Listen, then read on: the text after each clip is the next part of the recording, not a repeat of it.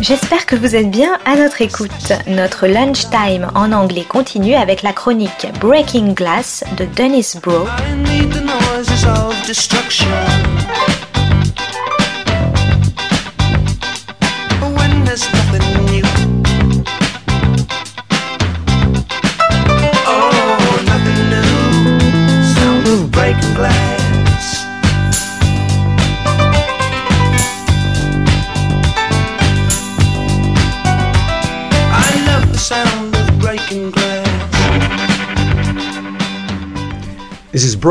On the Global Television Beat, Breaking Glass. Today's episode Vida on Starz. fighting gentrification, but with a little sex.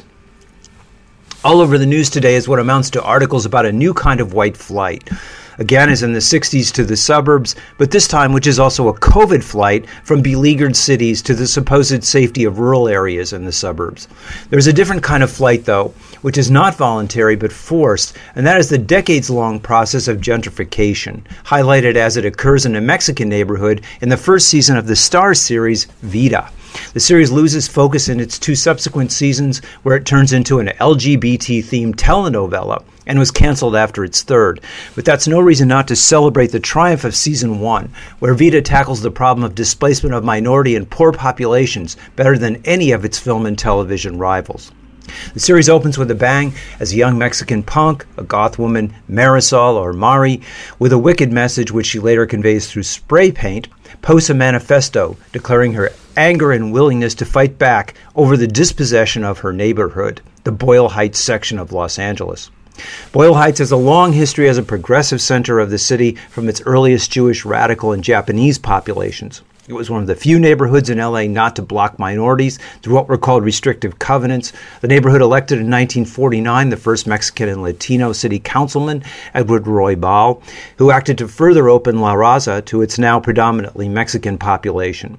It's currently the center of an attempt at a land grab by the wealthy dominant class, since, with the resettling of more affluent residents in downtown LA, it could become a more fashionable adjacent alternative to downtown's already increasing rents, something akin to hip and slightly cheaper Brooklyn's relationship to Manhattan. Mari's group, the Vigilantes, are activists, disturbed and frightened as they watch the neighborhood change around them. Real estate developers from the nearby Silver Lake eye the neighborhood eager for those Trump dollars. In the vanguard of this attempted dislocation is a Latino fronted real estate group, quote, sucking the blood out of the neighborhood. Again, Mari and the activist groups Against Mari and the activist group's Make America Brown Again, the Latino real estate agent Nelson Herrera is buying block after block of what the agency calls Bohi, the rebranding of Boyle Heights as a now fashionable location. This land grab utilizes white artists, whose outpost Mari spray paints, as their shock troops, while the real estate agency offers predatory loans that will result in residents losing their business. Returning to this neighborhood in turmoil are the two Hernandez sisters, Emma and Lynn, brought back at the death of their mother, the Vida of the title, and now proud possessors of their mother's debt ridden bar that is a mainstay and casual gay center of the area. Emma's a tough as nails corporate businesswoman back from Chicago, and Lynn, with hippie tendencies, is a kind of palimpsest of all California countercultures, a vegan slacker comfortable in the upscale hipness of nearby Silver Lake. The sisters are thoroughly assimilated, and as the series opens, couldn't be further from the Mexican roots of the neighborhood. Emma wants immediately to get rid of the low rent tenants in the bar building, many of them illegal, searching for a better clientele. Lynn, meanwhile, dropped by her Anglo boyfriend just after her mother's death, seeks solace in the orgiastic complacency of Silver Lake poolside sex. Both are brought down to earth and humanized by their reacquaintance with the neighborhood. Eddie, the gay wife of their mother, who also lays claim to the bar, finally shames Emma into not becoming an agent of dispossession herself by turning out the building's tenants. Lynn, meanwhile, while being adopted by the affluent Silver Lake crowd, has second thoughts as she is riding the bus home with a Mexican maid who cleans up the bodily fluids strewn by the privileged pool goers. There is conflict between the two sisters as well, with Emma the responsible one and Lynn perpetually trying to find herself. But the more interesting in season one perpetual conflict is between Emma's corporate and Lynn's privileged alternative values and the fellow feeling of the neighborhood. What in many shows would be a one episode pilot, where the sisters finally decide to stay at home and become a part of the neighborhood and adopting the bar, takes the entire season because this is not just a personal conflict, but a conflict of values. More pointedly, it's about the sisters learning to reaccept as positive the ways the more communal culture they grew up in challenges what they learned from the capitalist and colonial culture outside the neighborhood. Two ways the culture manifests are its language and its food. The characters use a simplified form of Spanglish, that constant mixing of English and Spanish that is the mark of a people whose native tongue is devalued. The show does not translate either these phrases or the words to a multitude of Spanish songs, and so forces its Anglo audience to learn the phrases, many of which are street lingo, such as the amount of porqueria or bullcrap with which this neighborhood in the process of being moved in uh, being moved in on has to contend. Elsewhere, the contentious Mari and a friend rebond over a chamoyada, uh, a flavored sliced ice drink, and Lynn gets into an argument with an upscale Mexican council member about putting Valentina, a brand of hot sauce, on a taco. Food is a signifier and imprint of childhood cultural heritage in the lives of these people.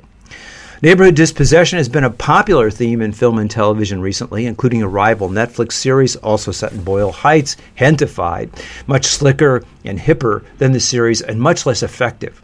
Robert Moses's mass dispossession of New York's African American and Hispanic populations is a subject that underlies the film Motherless Brooklyn, whose heart is in the right place, but which is ultimately done in by its clumsy play by the numbers Chinatown clone narrative.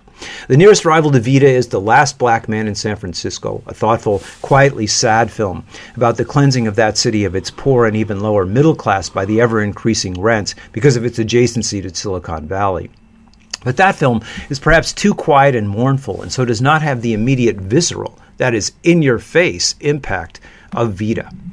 The second and third seasons lose focus, make some calculated mistakes, and pit rival groups against each other in what amounts to the same struggle.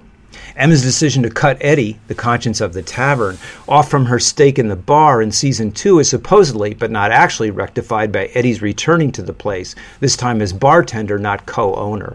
Emma sells off a mural her mother had commissioned showing the two girls as taking part in the Mexican Revolution.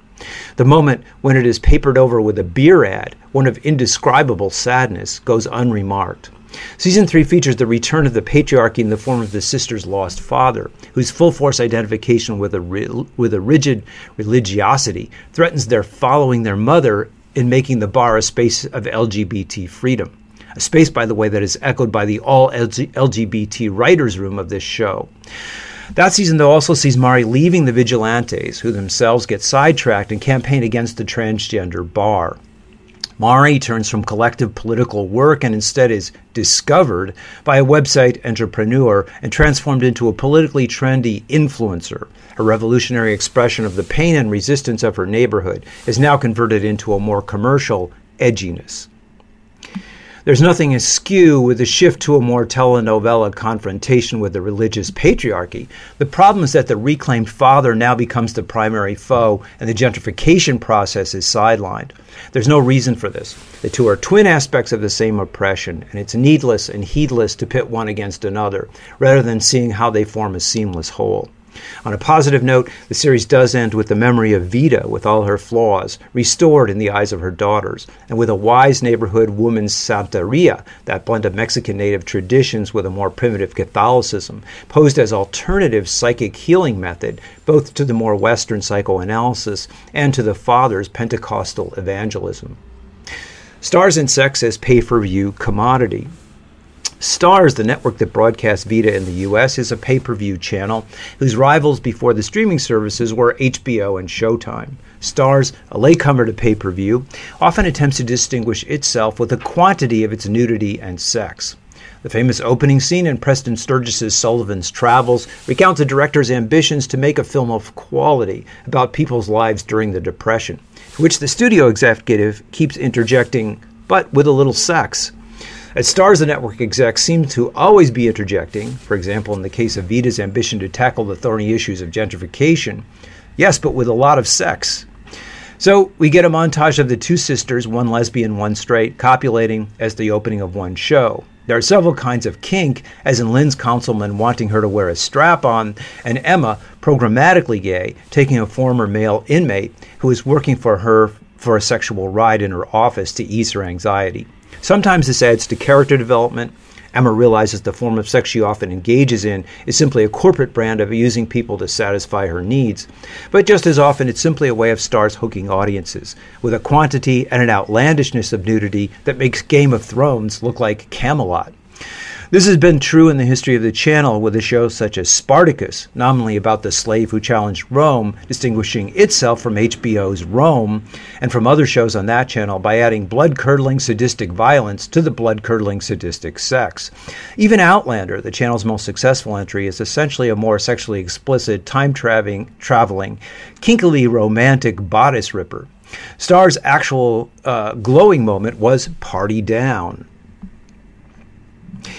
a two a two season uh, series about precarious workers in Hollywood who must labor with a catering company while trying to make dreams that are constantly shattered come true. It's a hilarious show about the more perpetual downside of the lives of Hollywood hangers on. Mulholland Drive as a sitcom. Formerly, we might have labeled the sex on Starz as gratuitous, but that word does not capture the nature of what's going on here. Sex on Starz is corporate and commercial. It's commodified, often not about freedom of bodily expression, but a marketing gimmick to suck in audiences. Even the sex on Vida, which does often enhance character development, is ultimately not so much boundary breaking and liberating as a way of as, as in a way degrading, not the sex itself, but the fact that it is often used simply as a means of addicting viewers and thus is devalued. Such is life in the ever more intense competition for viewers who, in the midst of an economic malaise, state and militia violence, and a pandemic, can scarcely afford food and medical supplies, much less adding pay channels on top of their already exorbitant cable bill.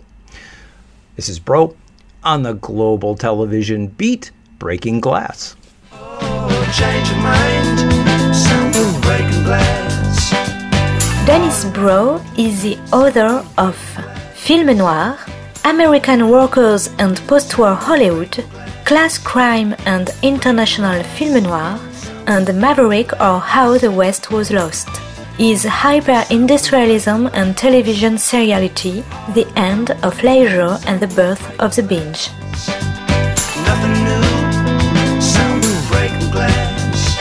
C'était Breaking Glass de Dennis Broe sur Art District. Très bonne suite de nos programmes, jazzistiques et artistiques, à notre écoute.